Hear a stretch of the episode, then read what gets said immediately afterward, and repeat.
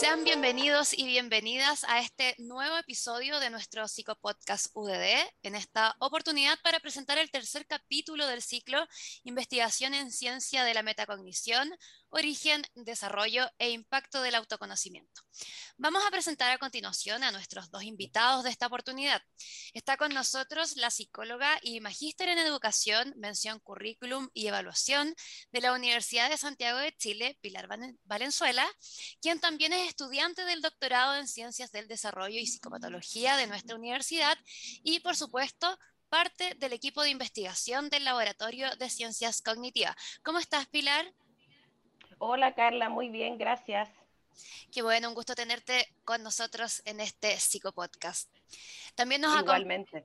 También nos acompaña en este capítulo ya por tercera vez Gabriel Reyes, quien es jefe de este laboratorio perteneciente al Centro de Apego y Regulación Emocional, CARE UDD. Gabriel, ¿cómo va todo?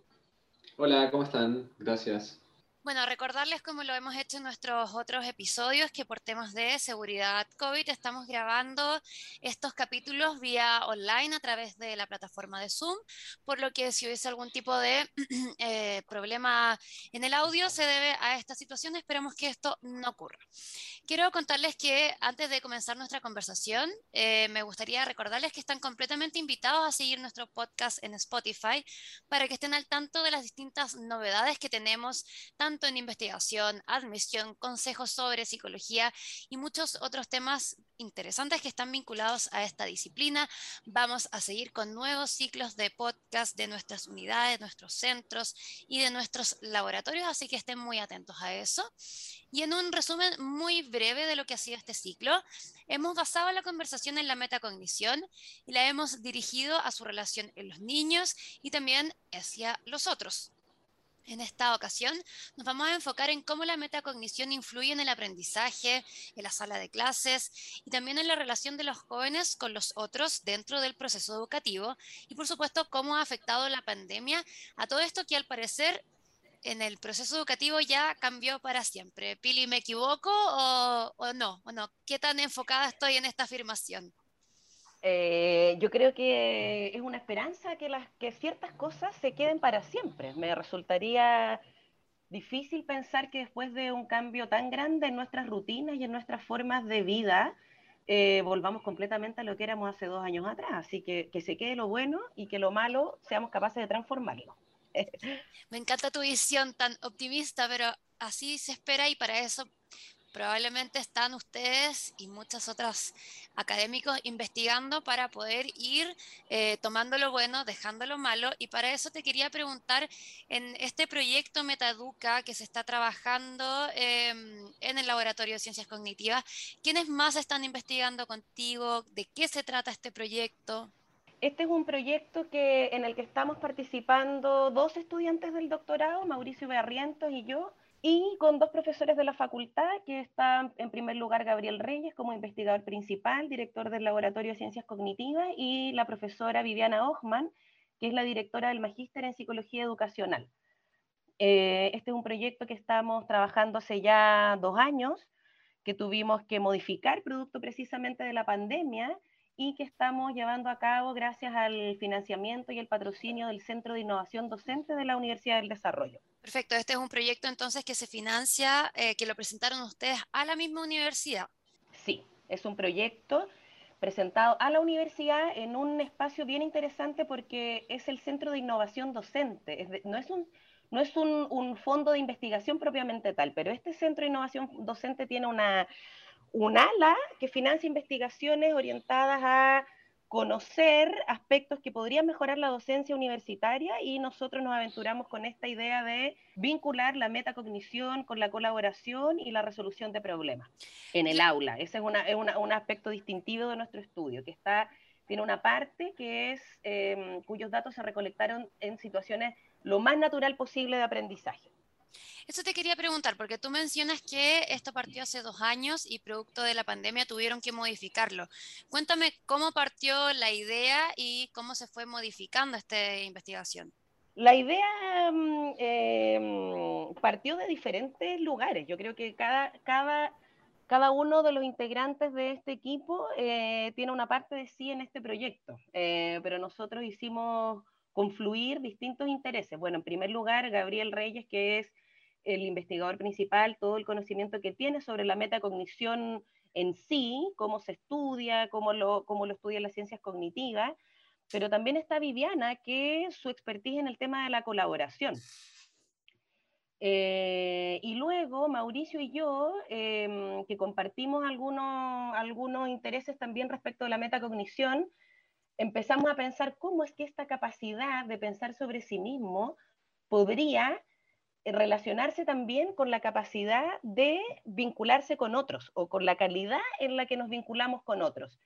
A partir de algunos autores en particular, nosotros empezamos a, a mm, sumarnos a la idea de que la metacognición como capacidad humana podría también favorecer la capacidad de llevar interacciones sociales que sean colaborativas. Y además em, recogimos información que ya está bastante estudiada de que la metacognición ayuda efectivamente a resolver problemas, así como a otros resultados de aprendizaje. Así que vinculando todos estos intereses y sobre todo con, la, con, la, con el espíritu de poder eh, mirar cómo se relacionan estos procesos, pero en interacciones reales, en situaciones lo más real posible, hicimos este proyecto que está vinculado a lo que sucede en las interacciones entre estudiantes universitarios en una tarea de resolución de problemas con sus compañeros, con sus profesores y con las lógicas que operan dentro de una sala de clase. Ahora, la modificación fue que en inicio pensábamos hacerlo en una sala de clases presencial, pero bueno, vino la pandemia, lo que nos pasó a todos, y tuvimos que llevarlo a un ambiente de aprendizaje virtual. Y allí las cosas cambiaron un poquito de acuerdo a lo que nosotros esperábamos. ¿Y, qué, qué esperaban? ¿Qué esperaban y cómo vieron este cambio? Porque obviamente si bien se producen interacciones, también son completamente diferentes en un espacio virtual que en un espacio presencial. Exactamente. Eh, lo que nosotros esperábamos era ver eh, la interacción relativamente típica en una sala de clases cuando nosotros propusiéramos un desafío que era resolver un problema. Eh, y en una situación de clase lo que imaginamos era que algunos estudiantes lo iban a querer hacer en grupos, otros lo iban a querer hacer de manera individual, pero la gran mayoría iba a estar ahí cautivos en la sala de clase. Resulta que como la sala de clase ahora es virtual, resultó que primero los estudiantes no están cautivos, Segundo, em, no se conocen entre ellos porque ellos, eh, nosotros trabajamos con estudiantes de primer año, ellos no, se vieron nunca cara a cara, partieron su, enseñanza universitaria junto con la pandemia. Em, además, cuando se conectan a través de la web, no se conectan con cámaras, y para nosotros la información gestual, postural, como mm, que demuestra un poco la intención hacia la interacción, también era importante recoger. Así que fue difícil en el fondo capturar em, el interés por participar porque era una situación ajena a la que ellos estaban eh, viviendo, digamos. La invitación a, interactuar no era algo que estaba pasando tan, tan comúnmente en sus interacciones dentro del aula, producto de esta modalidad virtual de enseñanza y de las formas que tienen hoy día los jóvenes de vincularse a través de las redes, digamos. No necesariamente así como cara a cara, como quizás estábamos antes acostumbrados. Gabriel, y en ese sentido, ¿cómo desde, desde, la investigación de la metacognición eh, te pareció que era como interesante empezar a ahondar en este, e, e, en, este punto en particular? Sí, em, bueno, la investigación en, en, educación y metacognición tiene una larga data. En ese sentido, nosotros eh, nos adherimos a un desarrollo eh, investigativo, en el fondo, que tiene varios años. Es decir, la gente que empezó a interesarse por la metacognición y la educación en torno a los años 70, en el fondo ya eh, veía ciertos, ciertos avances, ciertos factores favorables e interesantes para promover el aprendizaje. Básicamente nuestra innovación o, lo que hace distintivo el trabajo de este grupo es que nosotros eh, incluimos técnicas propias de las ciencias cognitivas y de la neurociencia para, en el fondo, actualizar este conocimiento que tenemos en educación, en, metacognición y educación. Entonces, ese es un primer punto relevante, que no, no es el mismo estudio el diseño del experimento y, todo lo que conlleva el trabajo de, investigación no es igual en el fondo como viene la tradición, sino que incorporamos técnicas novedosas. Es un, un, primer, eh, un primer punto a considerar. Y el segundo es que, como bien decía Pilar, eh, consideramos el valor de la colaboración y de la interacción humana en el aula de clase como un elemento relevante para entender el aprendizaje. Y, en ese sentido, em, virtualizamos todos los protocolos para capturar de, la mejor manera posible esa, esa interacción, esa, esa, cualidad. Eso no existía en la literatura previamente, eh, esa conjunción entre un interés de, de la interacción con, un, con el interés por el aprendizaje propiamente tal. Perfecto. Y Pili, retomando el tema de la colaboración. Yo sé que, bueno, nuestra facultad tiene, como tú lo mencionaste, el magíster de psicología educacional, del cual tú fuiste parte también como docente, y en el que uno de los pilares fundamentales de este es la colaboración. Entonces, lo mencionaste ya más eh, levemente, pero preguntarte ya más de, los si han tenido resultados más específicos de cómo se ha visto afectada eh, con la virtualización de la sala de clases y cómo esto va a afectar al propio desarrollo de los estudiantes, pensando en que son estudiantes de primero y todavía les quedan algunos años, no sé si para eh, fomentar la colaboración, para vivir sin la colaboración, ¿cómo, lo proyectan? Mira, sobre la colaboración en particular, más allá de nuestro proyecto, em, nosotros, estamos entendiendo y estamos mirando la colaboración como un fenómeno cultural y como una, como una experiencia intersubjetiva. ¿Qué quiere decir esto? Quiere decir esto que la manera en que nosotros colaboramos está situada en un contexto particular, con las reglas de ese contexto y con las tanto límites como posibilidades que ese contexto da. Por lo tanto, la colaboración cambió en el contexto virtual, eso, eso es claro. No, nosotros no podemos decir si es mejor, es peor, ni nada, solo podemos constatar que cambió, porque está mediada por artefactos que son diferentes, ¿ya?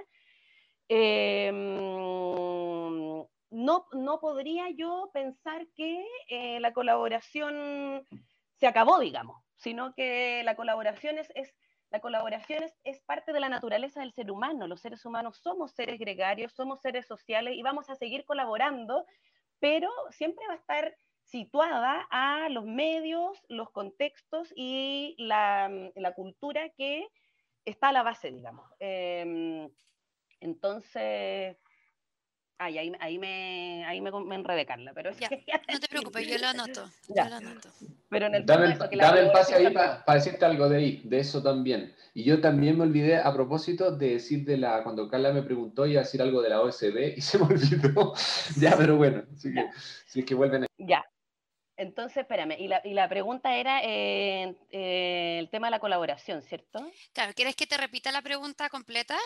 Desde que te pregunté que eres profesora del MP. Pili, Pili y también puedes, Pili, ahí di, también que en el fondo, eh, que en el fondo, eh, eh, lo que conversamos previamente, es decir, que en el fondo, está perfecto eso, me encantó, que la colaboración no es un, no podemos decir que se acabó, pero que cambió por otros fines y que los sujetos en el fondo, aun cuando en el fondo pareciese los resultados mostrar que están colaborando menos, ¿ok? Eh, que no sabemos si esta condición en el fondo es propia de la pandemia o propia en el fondo de las relaciones que están interferidas producto de la virtualización Zoom, etcétera. Cosas así. Claro. Ahí, ahí Trata de irte por ahí. Dale. Espérame. Eh, Pili, como le, te tengo que hacer la pregunta de nuevo, eh, y Gabriel dijo que se le había olvidado decir algo, Gabriel, puedes seguir tú y después volvemos a la Pili. ¿O prefieres decirlo después? No, dale, lo digo ahora. Sí, perfecto. Me encanta. Tú me dices. Dale. Claro, y otro aspecto relevante em, es que el rol de la metacognición eh, ha sido reconocido por diferentes instituciones internacionales preocupadas por la educación. Por ejemplo, la OCDE define como un pilar fundamental para la educación del, futuro, del, siglo XXI promover eh, instancias metacognitivas en el aula. Ahora bien, eso, en el fondo, ¿qué significa en términos concreto, cognitivo, cuáles son las bases cognitivas de ese proceso, cuáles son las bases en neurociencia de ese proceso, cuáles son las bases culturales de ese proceso, ¿ok? Son todas avenidas de investigación que los laboratorios del mundo tienen que eh, hacerse cargo. Y ese, es básicamente el compromiso nosotros con, con las dimensiones prácticas de la, de la metacognición, en este caso en el, en el aula, en la escuela. Es interesante lo que dices porque yo creo que uno de los pensamientos como más habituales dentro de estudiantes universitarios que les preguntan por la investigación, es decir, pero ¿cómo voy a investigar algo que ya está tan investigado? Y es increíble cómo van mm. saliendo distintas aristas, distintas formas, distintas técnicas de investigar, entonces no hay que ponerle como freno a ese, a ese interés investigativo pensando en que puede ser que no se te ocurra nada si siempre puedes encontrar algo para poder actualizar los conocimientos. Sí, de hecho, eso sin, sin que nos lleve a otro tema, pero básicamente el, el, valor, eh, el valor que tiene más peso en un investigador o que de alguna manera predice a un buen investigador es la creatividad, es la capacidad en el fondo de buscar una, una salida a un problema, la capacidad de inventar nuevos métodos de investigación, diseñar buenas preguntas, etc. Así que, claro, tienes toda la razón. los problemas no se agotan en una simple versión, se van actualizando porque el contexto también va cambiando. Exactamente, así que hay un llamado a todos nuestros estudiantes a que se motiven para investigar. Y Pili, quiero, quiero volver contigo retomando el tema de la colaboración, porque bueno, nuestra facultad tiene el magíster en psicología educacional, tú ya lo mencionaste. Eh, no mencionaste, sí, que tú también fuiste parte de este como docente y destaca eh, uno de sus pilares fundamentales, que es la colaboración. La inclusión y la convivencia y el bienestar son los otros. Em, te quería preguntar en este estudio que ya están realizando, ¿cómo, ¿cómo crees que se ha visto afectada con la virtualización de la sala de clases? ¿Cómo esto va a afectar en el desarrollo de estos estudiantes a futuro, considerando que son estudiantes de, de primer año, que ya ahora están en, segundo, entonces las cosas ya han ido cambiando. ¿Cómo ven, cómo proyectan esto?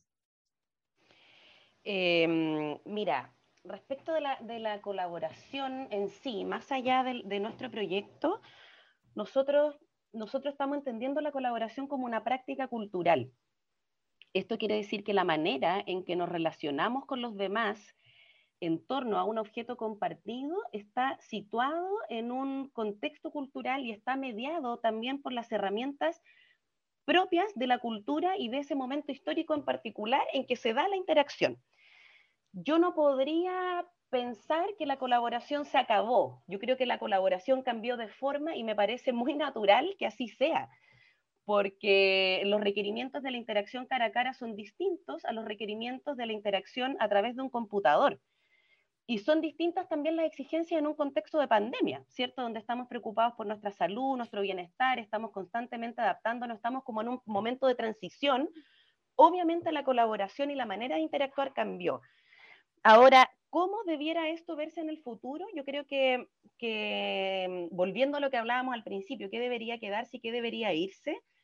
A mí me parece que lo que debiera quedarse es la posibilidad de flexibilizar y de ampliar las maneras de interactuar que nos ofrece la tecnología. En el mundo académico se ha destacado mucho que ahora a través de la tecnología podemos hacer conferencias internacionales sin tener que tomar un avión, ¿cierto? Y podemos compartir el conocimiento eh, gracias a la velocidad que nos permite la Internet. Yo esperaría que eso, que eso ocurriese, o desde el punto de vista del trabajo también hemos podido a veces más, a veces menos conciliar las demandas de la, de la vida eh, doméstica diaria con las demandas del trabajo. En algunos casos se ha vuelto problemática, etcétera, pero, pero tener más repertorios y más miedos, más medios para interactuar, me parece que puede favorecer la interacción en el futuro. Yo creo que, que, lo, que lo que no debería pasar es pretender pasar a virtual todo lo que existía presencial y viceversa. Em, no creo que la, que la interacción virtual vaya a mermar la interacción cara a cara. Es como los libros, ¿no? O sea, el libro en papel o el libro en un ebook. Oye, los, los libros digitales no hicieron desaparecer los libros en papel. Mm, eh, igualmente leemos de las dos maneras, eh, igualmente, y lo mismo con la colaboración, igualmente nos vamos a vincular cara a cara con las leyes de la interacción cara a cara y probablemente vamos a incorporar herramientas virtuales para poder interactuar mejor o a lo mejor eh, tal vez, quizás no tan mejor, pero interactuar de una manera diferente de acuerdo a los requerimientos que, vengan. Ahora yo en el futuro quitaría la pandemia, de hecho. Esperaría que las, que las bondades de la Internet y la virtualización se quedaran y se fueran las, eh, los perjuicios de la pandemia y pudiéramos ensayar formas de colaborar que a lo mejor mezclaran interacción cara a cara presencial con interacción virtual eh, en distintos momentos. Me parecería una, una, buena, una buena actualización dado los tiempos en los que vivimos, digamos. Perfecto. Y en este estudio que están realizando, porque eh, ¿Han podido ya determinar cómo la metacognición influye en la colaboración de los estudiantes? ¿Ha tenido, algunos ya, ¿ha tenido ya resultados sobre, en el estudio o todavía están en un proceso que, que falta aún? Sí, hay resultados, de hecho. Sí, dale. Dale, sí, tenemos resultados preliminares. ¿Ya? Y son súper interesantes. El primero es que efectivamente, bueno, nuestra hipótesis era que la, que la metacognición iba a mm, afectar positivamente la capacidad de resolver problemas de nuestros estudiantes y que la colaboración iba a mejorar aún más esa, esa asociación.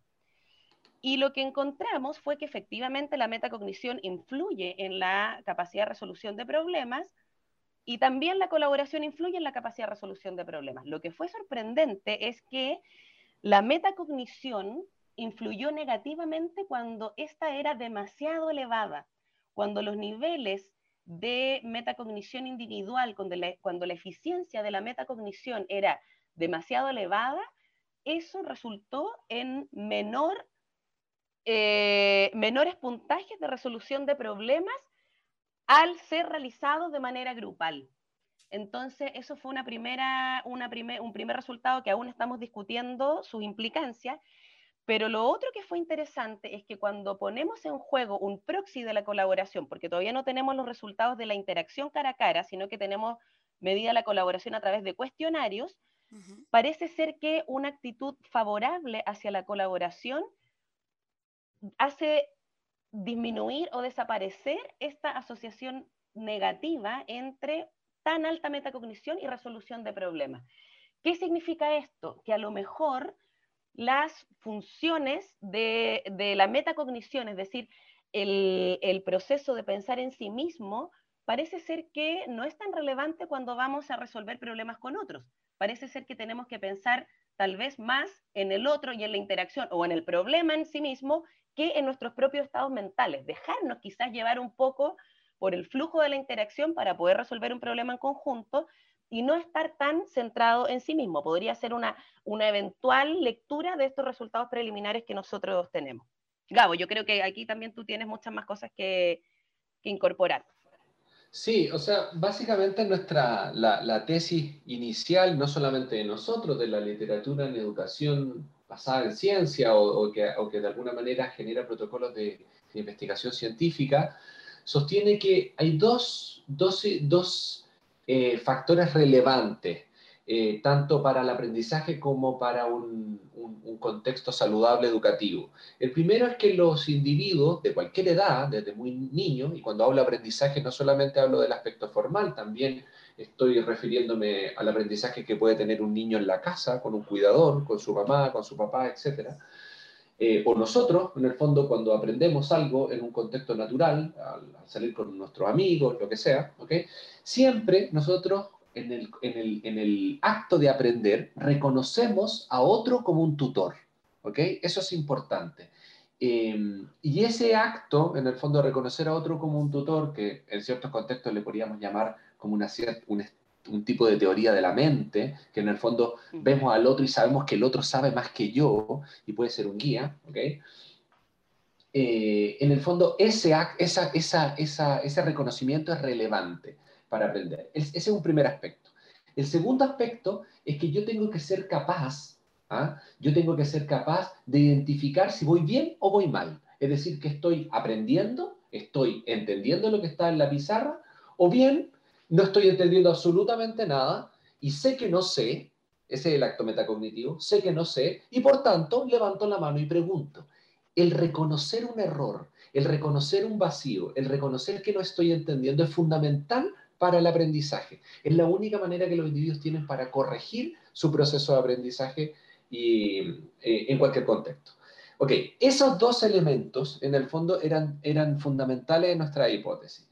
Y lo que mostramos es que los individuos que tienen alta metacognición, es decir, que tienen alta capacidad para, para identificar sus pensamientos, para identificar qué saben, qué saben, para identificar qué están aprendiendo, deciden no colaborar. O de alguna manera el contexto les es tan, les, les, es tan extraño o tan, qué sé yo, distante o riesgoso, o, y eso está en tela de, de, juicio por, parte del equipo, de entender estos resultados, que deciden no colaborar.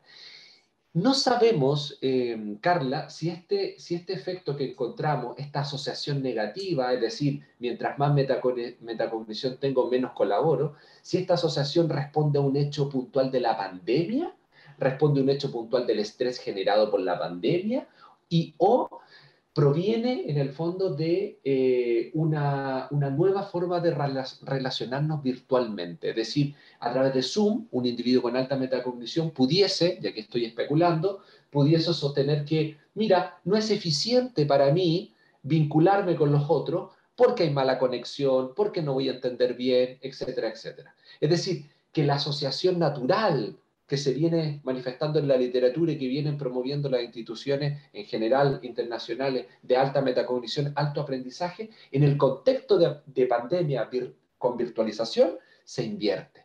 Y ese es un resultado muy interesante que los cientistas en educación y los cientistas cognitivos tienen que hacerse cargo y que eh, necesitamos estudiarlo con, con mayor precisión en los próximos años y, por supuesto, en el fondo, ver si este fenómeno está para quedarse o bien eh, cuando la pandemia se detenga, básicamente, y volvamos a ciertas rutinas habituales, eh, cuáles van a ser las consecuencias de este, de, este, de este resultado, de este efecto que encontramos.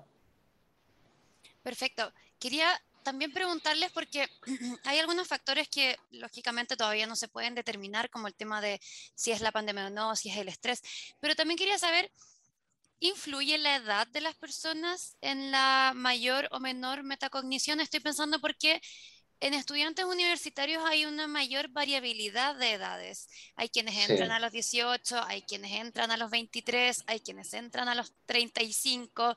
¿Han, han podido determinar si eso también influye en esta capacidad de metacognición?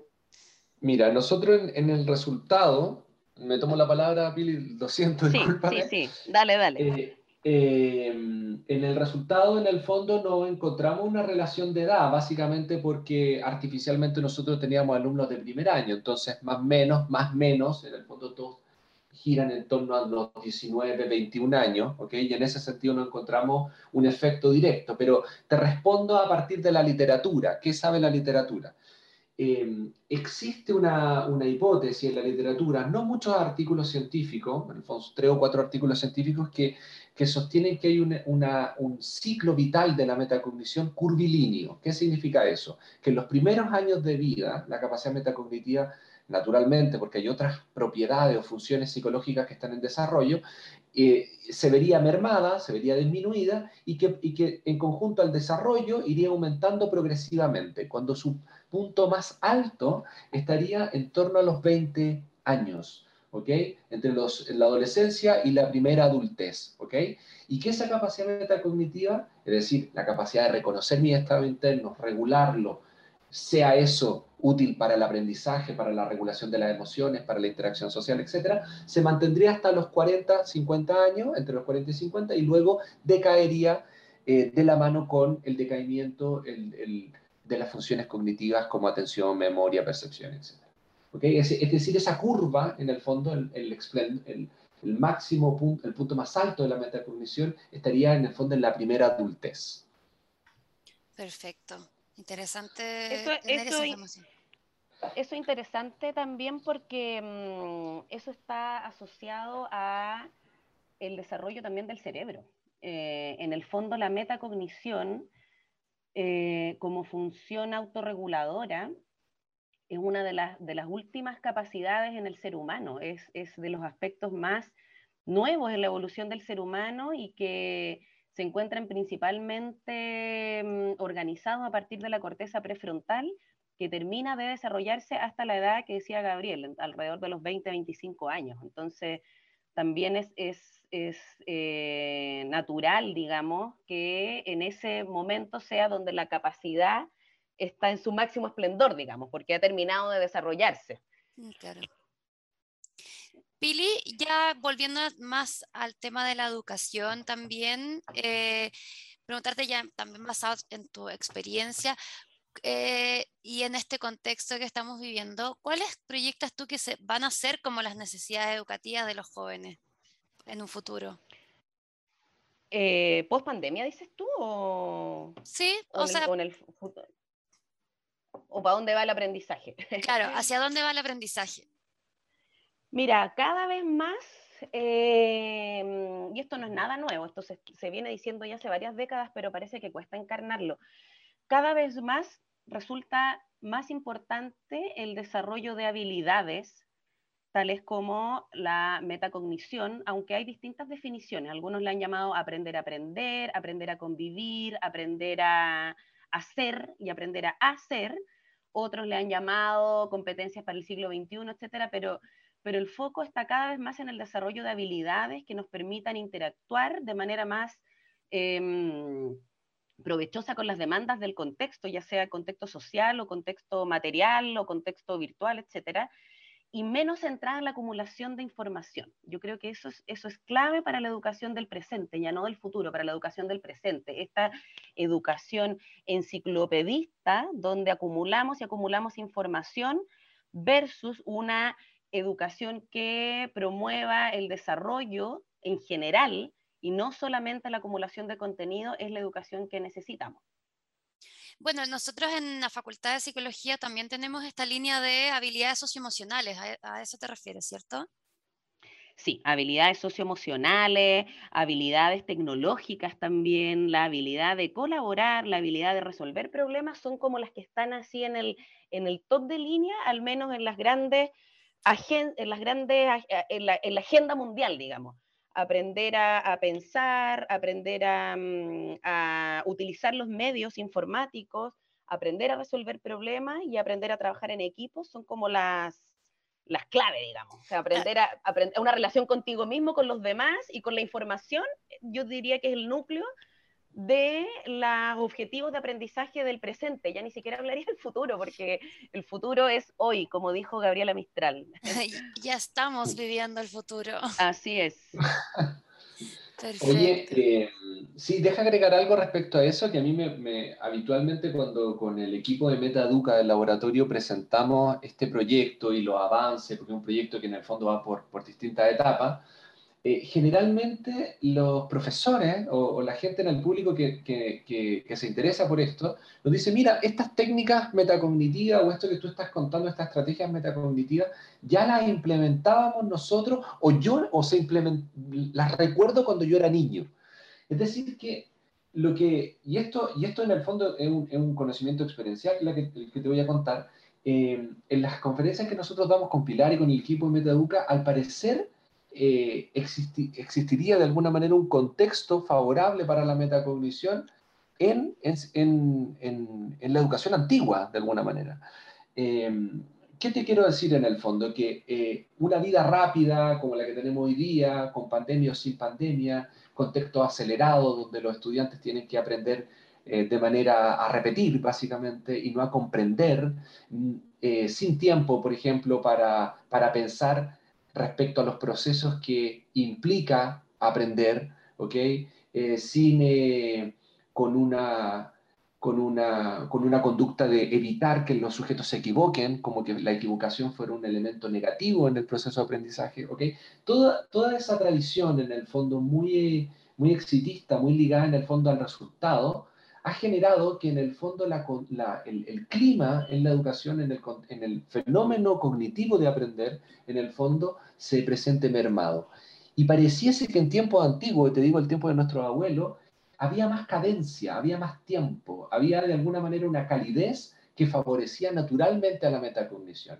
Y es por eso que en el fondo nosotros podemos encontrar educadores en, un camp, en el campo de Chile o en, en zonas aisladas donde en el fondo tienen estrategias metacognitivas sin saberlo. A lo mejor el docente no tiene idea qué significa la palabra metacognición, pero genera un aprendizaje significativo porque tiene el tiempo y tiene la cadencia de enseñar, en el fondo, respetando los tiempos de los estudiantes. Yo creo que eso es fundamental.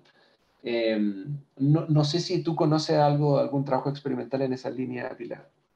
No, no, mm, estaba pensando en otra cosa en realidad, perdón,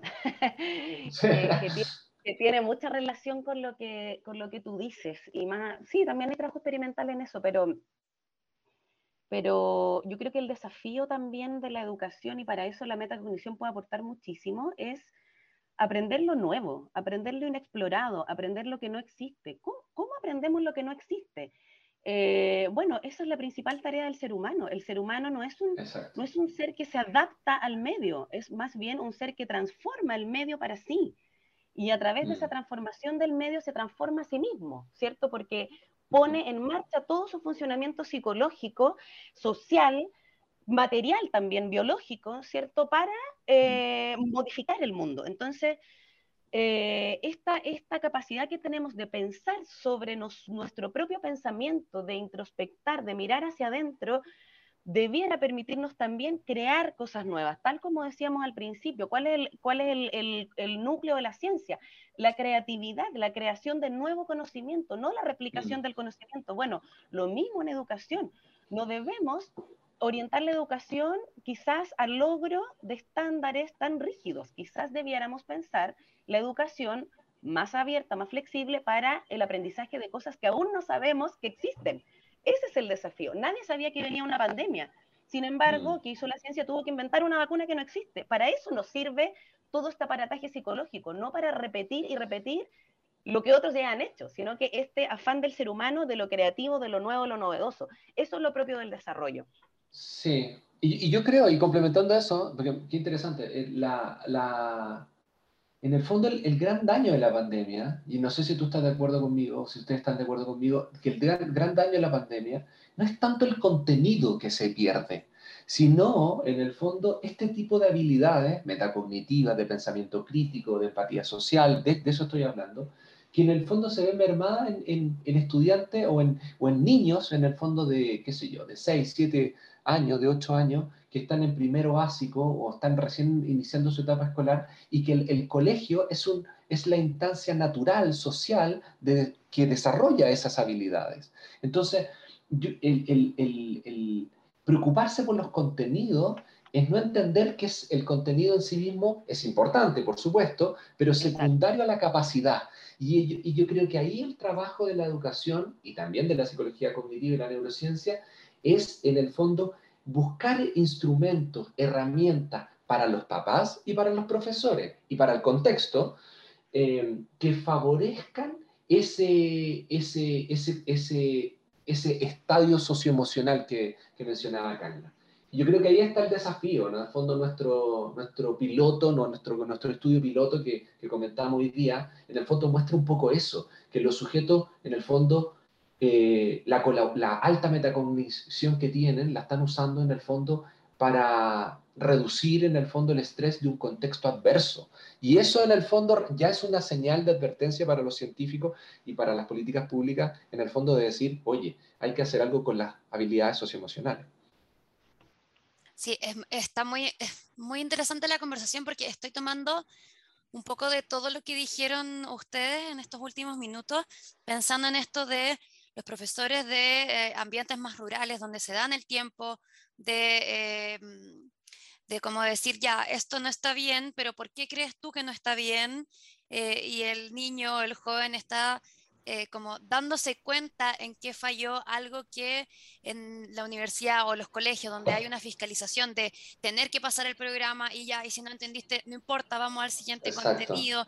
O sea, finalmente no hay un tiempo, no hay un espacio para poder eh, generar esas habilidades que, como dice Pilar, son las habilidades que, que sobrepasan el contenido en sí eh, es, el desafío que finalmente, retomando lo que hablábamos, es el desafío del presente, o sea, ya no estamos en el futuro, estoy pensando en un niño, por ejemplo, de primero básico, que mm. está conectado a una pantalla y se equivocó en algo y le dio vergüenza porque los amigos se empezaron a reír, ¿qué hace? Apaga la cámara y ya no se quiere conectar más, o sea, ¿cómo va a influir eso en él más adelante, no va a querer entrar más a esa clase que va a ser, por ejemplo, matemáticas. Eso le va a significar algo en el, en el futuro con ese ramo por el tema de la frustración, por el tema de que te castiguen, entre comillas, tu contexto al equivocarte.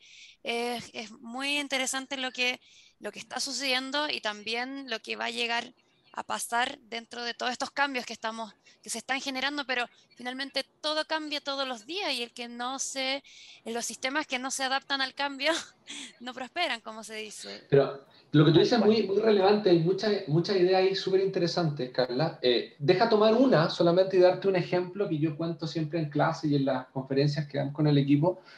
Eh, que, que fue hace muchos años, cuando yo era estudiante eh, de pregrado, en el fondo estábamos estudiando cómo aplicar el test de inteligencia. No sé si tú, tú has escuchado esta, esta, esta, anécdota que yo tuve, Pilar, en la cual en el fondo una de las, no voy a, no voy a develar en el fondo la respuesta del test, evidentemente, pero una de, de las preguntas era, básicamente, era si, ¿qué era preferible? Si una, si, una, si una casa de madera o de cemento.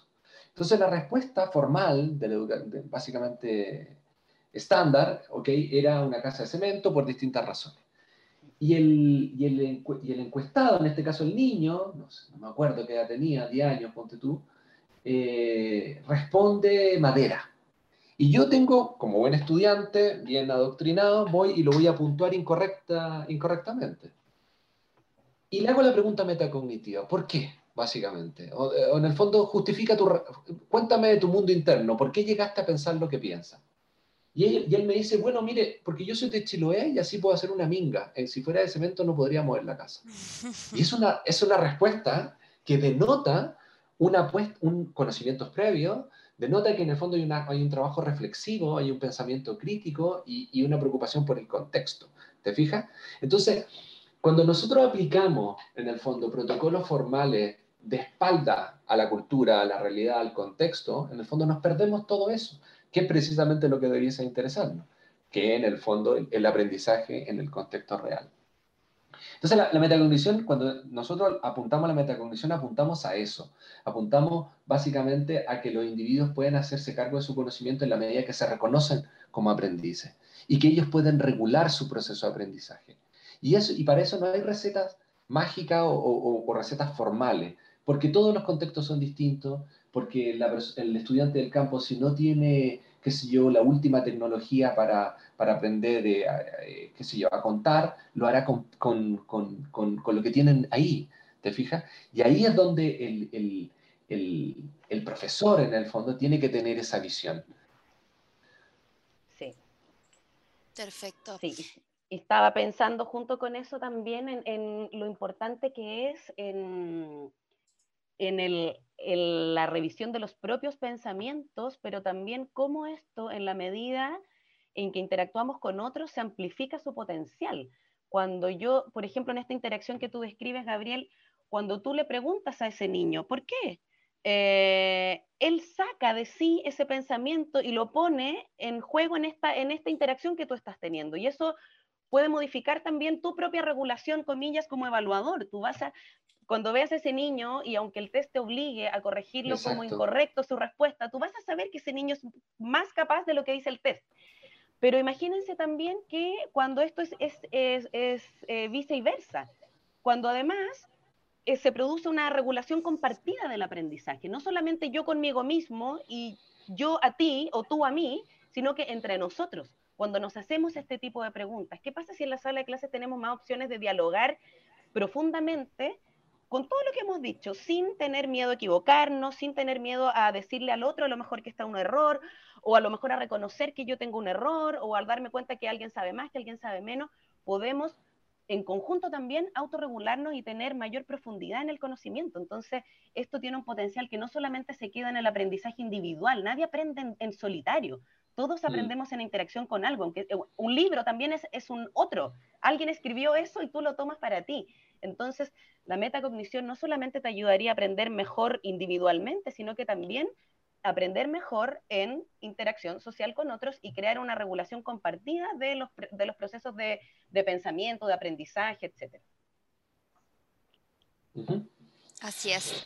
Gabriel, Pilar, les quiero agradecer mucho esta conversación, de verdad muy interesante. Eh, mm, me alegro mucho de, que nuestra facultad, de que los laboratorios estén investigando temas que son tan importantes para el desarrollo de nuestra sociedad, de nuestros niños, de, de, todos en verdad.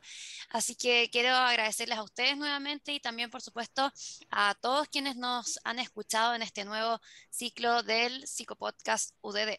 Queremos dejarlos también invitados a participar, ya lo mencionamos en los capítulos anteriores, del ciclo de mujeres en ciencias cognitivas, que es una conferencia que se realiza mensualmente en la que la invitada es una experta en ciencias cognitivas, por supuesto, mujer, para destacar el rol de las mujeres en la ciencia, por supuesto, que es organizado por el laboratorio, y también que estén enterados de nuestras noticias, de nuestra información, de nuestras novedades en nuestras redes sociales Instagram, Twitter y LinkedIn. Nos encuentran como Psicología UDD y también, por supuesto, en nuestra página web psicología.udd.cl. Gabriel Pilar, no, que, no sé si quieren agregar algo, palabras al cierre. Eh, les doy la palabra.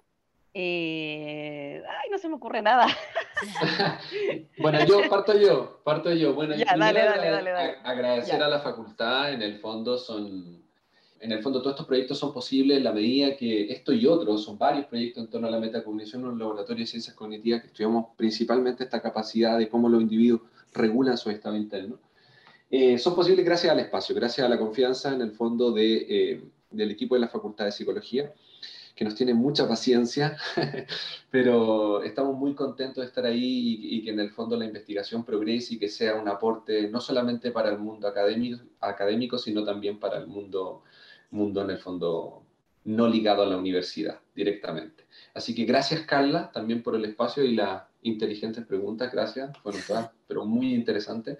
Así que nada, em, despedirme y, invitarlo en el fondo a todos los... Eh, a todas las charlas y, proyectos eh, que van a estar anunciados en, la página de la facultad. Perfecto, gracias a ti Gabriel también por eh, el interés de participar en estos espacios de difusión científica que para nosotros es muy importante hacerles llegar toda esta información que queda en la academia a todos quienes están interesados en aprender y conocer un poco más. Pili, me despido de ti. Que, eh, Muchas gracias, Carla. Un abrazo grande para los dos, sigan cuidándose y a todos quienes nos escuchan, nos vemos, nos escuchamos pronto con más novedades del Psicopodcast UDD. Que estén muy bien. Muchas gracias, chao.